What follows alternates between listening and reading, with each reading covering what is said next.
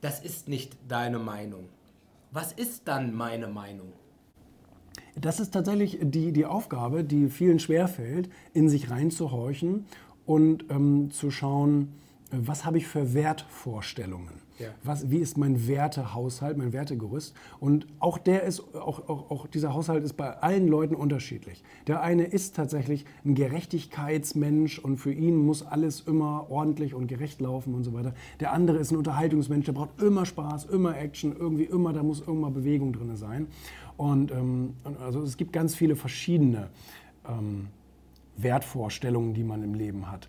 Und da muss man sich einfach selber fragen, wann tut es mir weh? Also wenn ich mit dir rede irgendwie und wann tut es dir weh, wo, wo sagst du, ah nee, da verstößt gerade jemand gegen meine Werte. Okay. Äh, das, das kann ich nicht akzeptieren, was der gerade sagt oder tut oder wie auch immer. Und, ähm, und, und so muss man sich eben selber kennenlernen und selber wissen, okay, wie tick ich?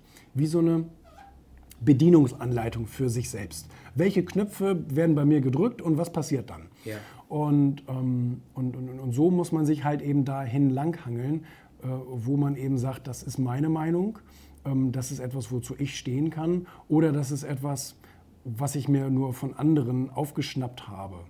Das ist aber eine, eine schwierige Aufgabe. Absolut. Ja, ja. Super. Supi. Vielen, vielen Dank. Sehr schön.